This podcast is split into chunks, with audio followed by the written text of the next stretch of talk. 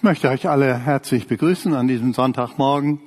Ich finde, es ist wunderbar, dass wir zusammenkommen dürfen, um Gott die Ehre zu geben, um ihn anzubeten, um ihn auch mit Liedern, geistlichen Gesängen und unter seinem Wort äh, an ihn zu denken und ihn hoch zu preisen, wie er es ist würdig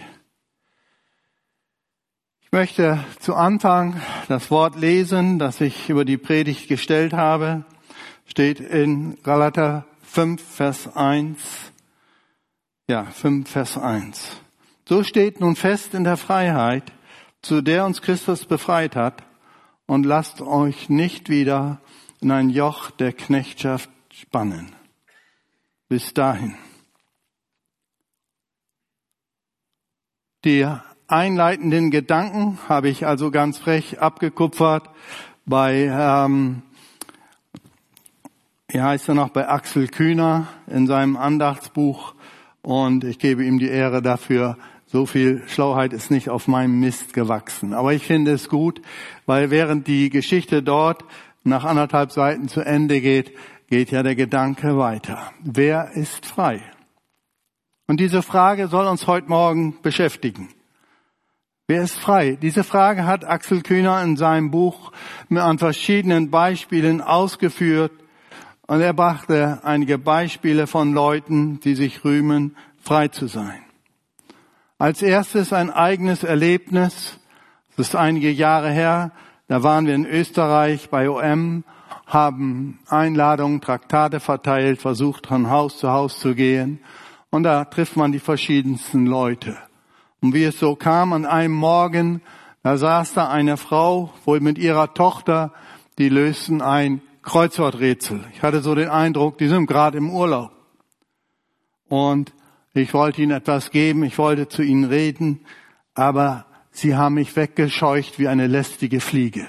Jetzt nicht das, äh, jetzt sind wir im Urlaub, jetzt wollen wir endlich mal frei sein.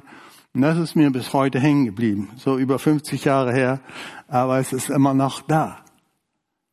Ich habe viel darüber nachgedacht. Wer ist frei? Der Obdachlose etwa? Der Obdachlose, der seine Wege frei wählen kann und seine Tage nach Lust und Laune gestalten kann?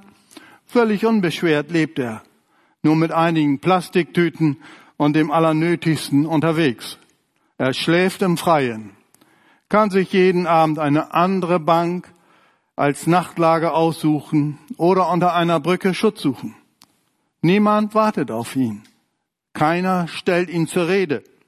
Auf niemanden muss er Rücksicht nehmen und äh, sich nach keiner Uhr, Entschuldigung, und keinem Termin richten. Er zahlt keine Steuern, und muss kein Haus in Ordnung halten, kein Garten pflegen, kein Konto verwalten. Er braucht keine nörgelnden Vorgesetzten zu fürchten oder die lustlosen Untergebenen anzutreiben. Er ist frei von Heimat und Besitz, von Ballast und Bindung, Forderung und Pflicht. Er hat keine Uhr, aber sehr viel Zeit. Ist er wirklich frei? Der Strafgefangene etwa? Der Strafgefangene, der sicher verwahrt wird und bestens aufgehoben ist? Er braucht sich um seinen Tagesablauf nicht zu kümmern. Alles ist festgelegt und für ihn schon vorausbedacht. Um Kleidung und Verpflegung braucht er sich keine Gedanken zu machen. Er ist frei von allen Ängsten, den Arbeitsplatz zu verlieren oder die Wohnung gekündigt zu bekommen. Im Krankheitsfall macht ihm die Arztwahl kein Problem. Er martert sich nicht mit der schweren Frage, welches Auto er dieses Jahr kaufen soll oder welches Urlaubsziel er nächstes Jahr ansteuern soll. Er hat keine Angst vor Einbrechern. Jeden Abend wird er sorgsam eingeschlossen und rund um die Uhr von ausgebildeten Sicherheitskräften bewacht. Morgens wird er pünktlich geweckt und sicher zur Arbeit geleitet. Keine Familie geht ihm auf den Keks, keine Nachbarn reden ihm rein. Ist er deswegen frei? Da waren zwei Strafgefangene in einer Zelle. Nach einer, einiger Zeit fragte der eine den anderen, bist du eigentlich verheiratet? Nein, sagte der andere, ich bin doch nicht verrückt, ich gebe doch meine Freiheit nicht auf. Oder der Wüstenwanderer? Der Wüstenwanderer, der einsam in der Weglosigkeit und Endlosigkeit unterwegs ist. Sein Weg ist das Ziel, sein Ziel ist der Weg. Er ist mit der glühenden Sonne, dem eintönigen Sand, der empfindlichen Nachtkälte allein. Es gibt keine Wege und Gesetze, weder Verordnungen noch Verantwortungen. Er kann gehen, wohin er will, machen, was er will, lassen, was er nicht will. Ungebunden und frei ist er für niemanden und nichts verantwortlich und zuständig, heimatlos, wegelos, vielleicht ziellos, absichtslos, bisweilen orientierungslos, beziehungslos, bindungslos. Ist das die Freiheit? Oh, Entschuldigung. Oder der Abgestürzte etwa? Der Abgestürzte etwa, der im freien Fall in die Tiefe saust? In keinem Fall ist man frei, aber gnadenlos gepackt von der Angst, denn der Aufprall kommt bestimmt. Ein Mensch, der mit beiden Beinen in der Luft hängt, ist nicht frei. Töricht fallen die einen, die übermütig den Ast absägen, auf dem sie sicher sitzen. Ein Moment lang genießen sie das Gefühl, fliegen zu können. Umso schmerzlicher landen sie im Dreck der Erde oder auf dem harten Boden der Tatsachen. Wer seine Beziehung, seine Arbeit, seine Heimat, Freunde oder die Gemeinde verlässt auf der Suche nach Freiheit, der hat sich nur abgeschnitten von Lebensnetzen und ist rausgefallen. Tragisch fallen die anderen, die sich aus Verzweiflung von einem Hochhaus oder einer Brücke in die Tiefe stürzen. Sie erleben ihre Lebenssituation als so bedrückend und ausweglos, dass sie im Tod die Freiheit und Lösung suchen. Es gab bei uns einen Fall in unserer Gemeinde in Belgien, ich nenne ihn mal Fabrice.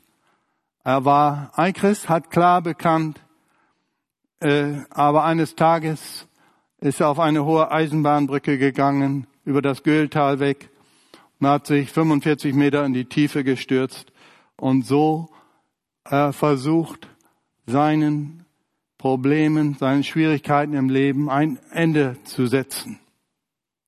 Aber die Auflösung des Lebens ist keine Lösung. Und die Selbsttötung ist kein, keine Lebensbewältigung.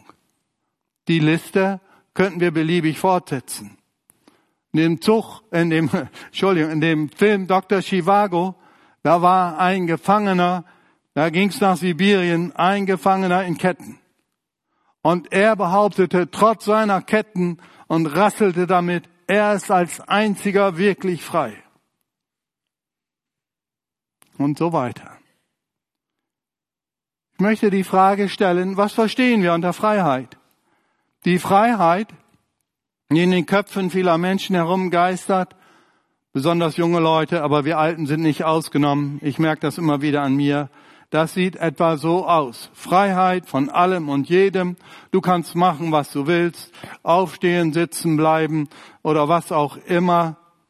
Von allen Gesetzen, Verpflichtungen, von Eltern und Schule, Arbeit und der Tretmühle des Alltags und ganz besonders bei vielen, frei zu sein von Gott und von seinen lästigen Geboten. Tun und lassen, was einem gerade so passt. Nichts tun, wenn man keine Lust hat. Und das überwiegt oft. Leben nach dem Lustprinzip, da habe ich gerade keine Lust zu. Völlig ungebunden, unabhängig von allem und jedem. Ein markantes Beispiel in den 60er, 70er Jahren waren die Kommunaden Fritz Teufel und Rainer Langhals, Hans. Sie lebten ohne Regeln in Kommunen zusammen, zu fünft oder zu siebt, mit ihren Frauen, also in Klammern Freundinnen wahrscheinlich. Sie ließen sich nackt fotografieren, das ging um die ganze Welt. Nun, die fanden das toll und sie haben damit ihre Freiheit propagiert. Sie hatten geschlechtliche Beziehungen ohne Regeln, völlig frei, wie sie meinten. Und dieses Beispiel geistert als Beispiel der Freiheit bis heute in unseren Köpfen herum. Und wir können es nicht richtig loswerden. Immer wieder taucht das so auf. Und wir müssen feststellen, die totale Freiheit ist eine Illusion. Dieses Gaukelbild, dem wir nachjagen, gibt es nicht. Das muss jeder, der es ausprobiert hat, feststellen. Totale Freiheit von allem und jedem führt in tiefste Bindungen. Aber woran liegt das? Ihr Lieben, die Heilige Schrift kann uns die Antwort darauf geben. Und dazu müssen wir aufschlagen 1. Mose Kapitel 1 und 3 bis 3. Ich möchte hier den Vorschlag machen, lest das später in Ruhe, wenn mal die Zeit ist. Hier wird uns das Dilemma gezeigt. Hier sehen wir zuerst, wie Gott in seiner Freiheit den Menschen machte. Mann und Frau und setzte sie in den Garten Eden. Hier hatten sie große Freiheit zu tun und zu lassen, was sie wollten. Es gab eigentlich bis auf eine keine Vorschriften. Zum Beispiel, welche der leckeren paradiesischen Früchte sie auch haben wollten und essen wollten, sie durften sie nehmen.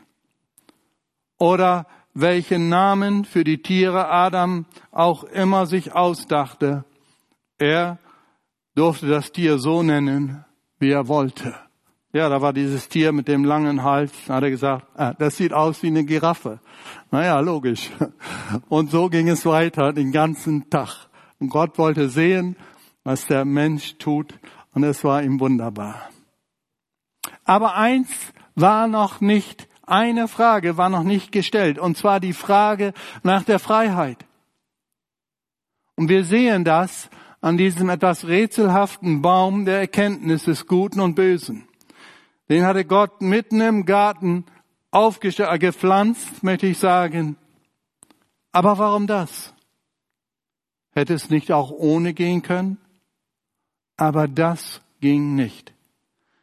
Weil Gott den Menschen in seinem Ebenbild erschaffen hatte, also in seinem freien Willen, der Entscheidungen treffen konnte, musste er ihm auch zwangläufig die Frage stellen, willst du freiwillig mir untertan sein?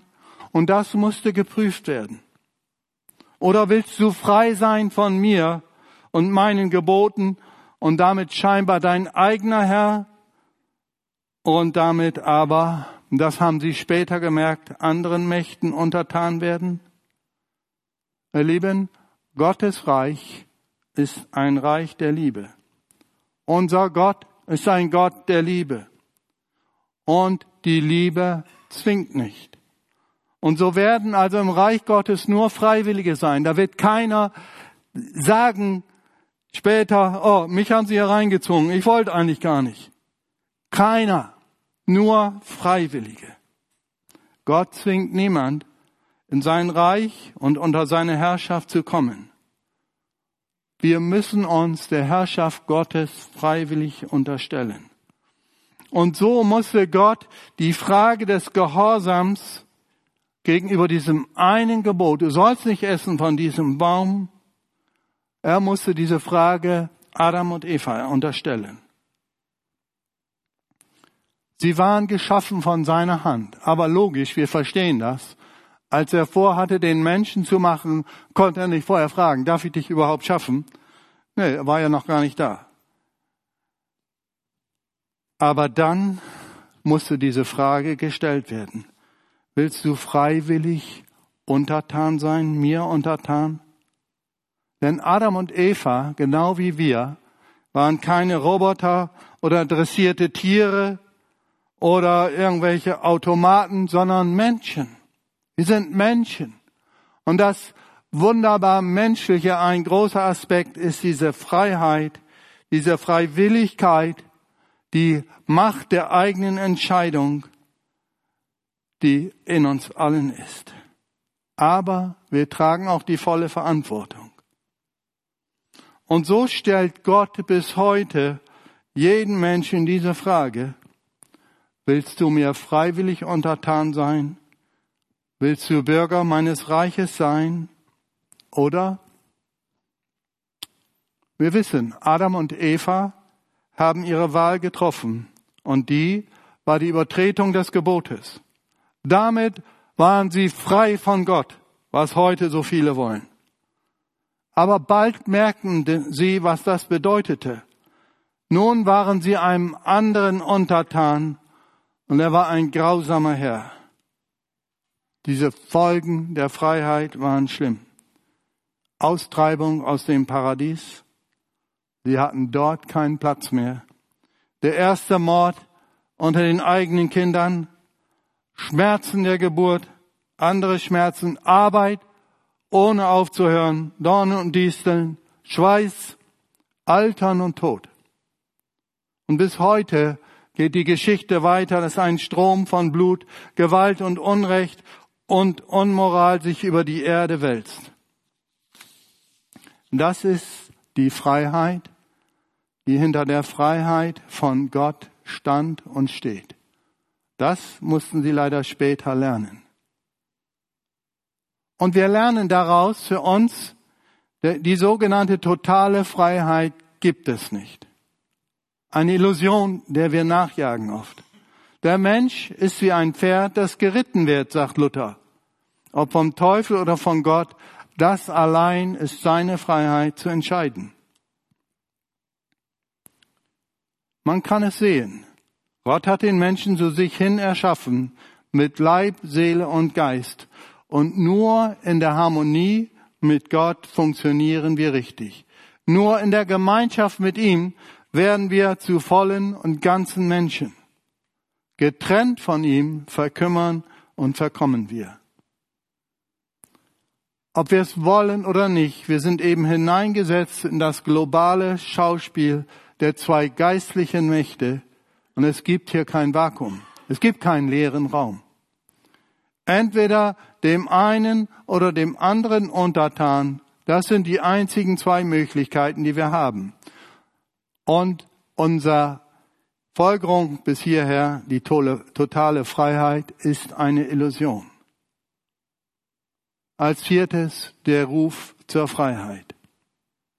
Ihr Lieben, es ist bewegend, es bewegt mich immer wieder, dass Jesus nun auftrat und rief, tut Buße, denn das Himmelreich ist nahe herbeigekommen. Er stellt uns wieder vor diese Wahl, ja, umzukehren. Wir sehen da, darin, wie wunderbar das Herz unseres liebenden, werbenden Gottes ist, der uns allen sagt, kommt her zu mir alle, die ihr mühselig und beladen seid. Ich will euch erquicken. Nehmt auf euch mein Joch und lernt von mir, denn ich bin sanftmütig und von Herzen demütig. So werdet ihr Ruhe finden für eure Seelen, denn mein Joch ist sanft und meine Last ist leicht. Und ich finde es auch so herrlich in seiner letzten Stunde noch am Kreuz, wie Jesus dem Mitgekreuzigten zurief, heute noch wirst du mit mir im Paradies sein. Unser Herr Jesus hatte Gemeinschaft mit allerlei Sündern, mit Zöllnern. Huren waren darunter, so heißt es wörtlich. Und er erzählte ihnen vom Reich Gottes. Und er wollte sie gewinnen und einladen. Und er sagt, die Kranken brauchen den Arzt, die sich aber selbst gesund dünken, brauchen ihn nicht. Und ihr Lieben, wunderbar, bis heute geht der Ruf unseres Gottes aus. Zu Menschen aus allen Schichten, große, kleine, niedrige, edle, gebundene und freie, Kinder, Erwachsene. Das Angebot gilt für alle. Denn Jesu Opfer am Kreuz, der den Weg zurück zu Gott bahnte, ist genug. Ein für allemal. Auch wir sind hier vor die Wahl gestellt.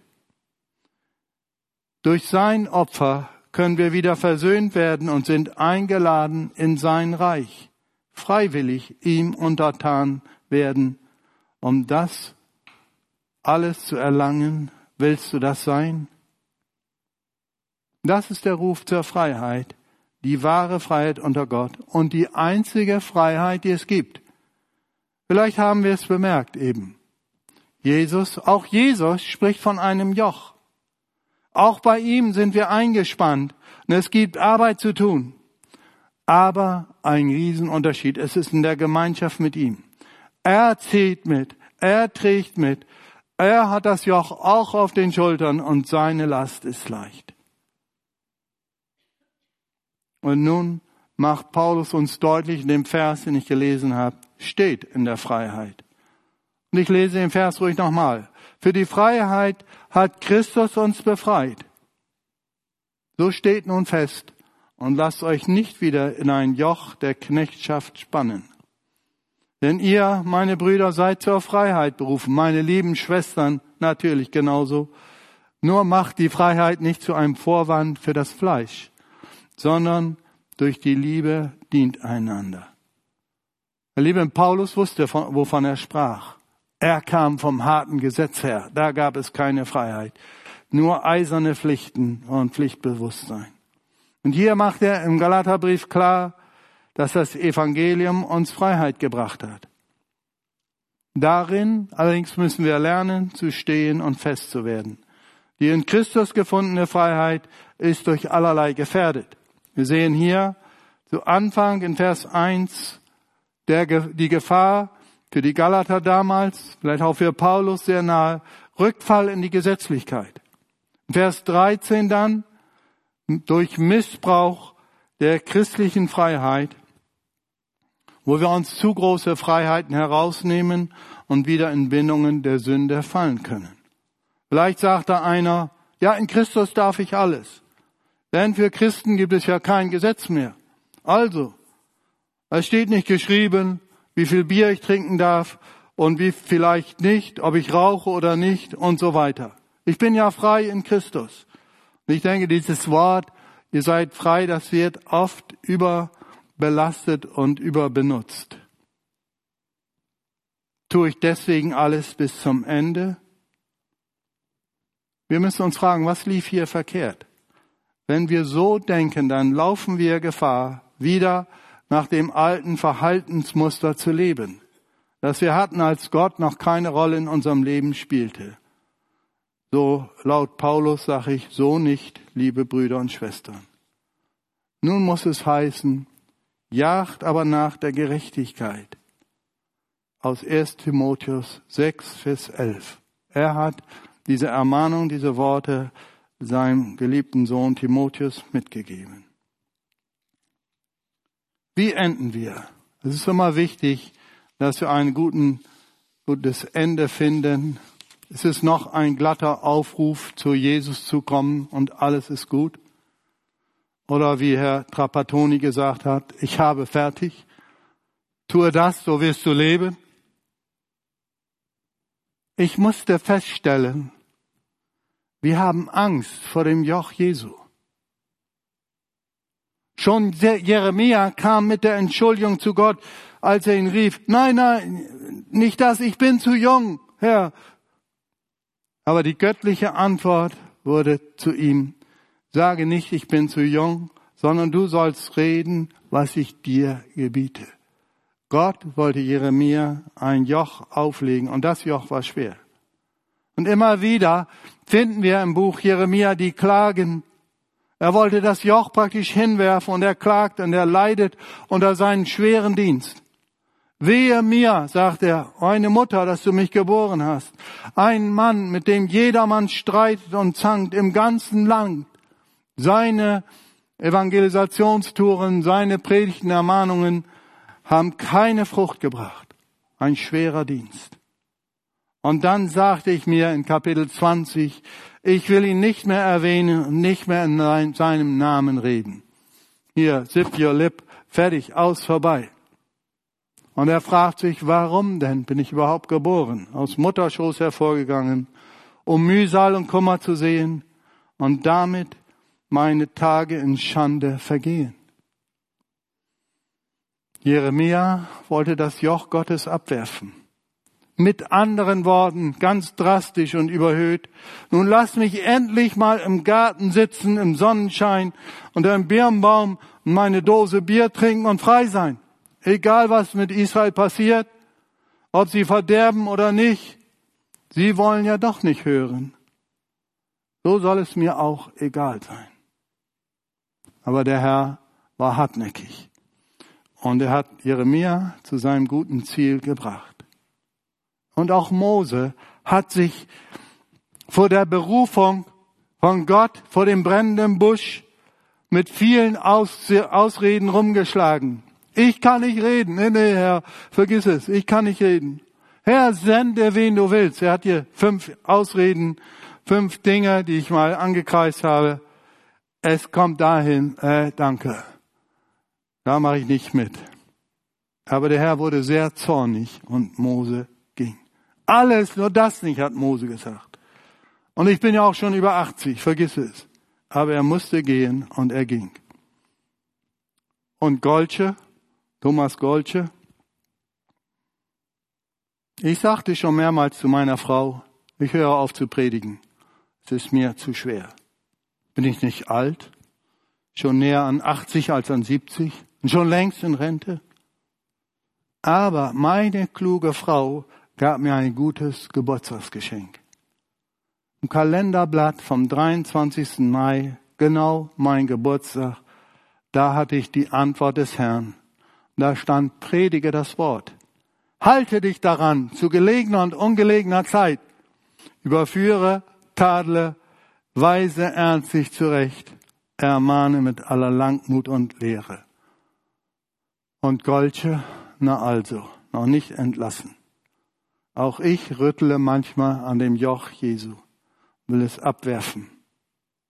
Und du? Und du? Sitzt du da hinten, hinten ängstlich und fürchtest das Joch Jesu? Du weißt, du kannst nicht ohne den Herrn durchs Leben gehen, aber du willst auch nicht wirklich mit. Du spürst, du hast Angst vor dem Joch Jesu, es ist dir zu schwer, vielleicht verweigerst du es, dann geht es dir wie mir? Ich denke, diese Frage müssen wir uns immer wieder alle stellen. Wie stehe ich zu dem Joch Jesu? Der Herr möchte mich einspannen in wichtige Arbeit, aber ich verweigere mich. Was sollen wir sagen? Unser Herz ist eben immer noch unruhig und lehnt sich auf gegen unsere Berufung, gegen den Willen Gottes. Da ist der Kampf, den auch Paulus in Römer 7 äh, lang und breit schildert. Er ist in uns allen. Ein Teil will die Freiheit von Gott, ein Teil von uns, auch Christen. Ganz aber frei sein davon können wir nicht. Das Herz und unser altes rebellisches Selbst gehört gekreuzigt, ihr Lieben, täglich als sündhaft und gefallen bekannt. Und wenn unser Inneres es nicht will, es ist gut, sich zu beugen, zu sagen, Herr, ich will nicht, aber schenke du mir den Mut. Und nur im Gehorsam, denn wir können uns schlussendlich nicht gegen den Willen Gottes auflehnen, so habe ich erfahren, kommen wir aus dem Dilemma heraus. Ja, eigentlich ist das das Ende. Noch ein kleines Wort. Meine Mutter hat immer für mich gebetet. Sie hat immer zum Herrn gebetet, Herr, schenk meinem Sohn nur ein gehorsames Herz. Und das sei unser Gebet. Damit möchte ich schließen. Der Herr segne euch. Amen.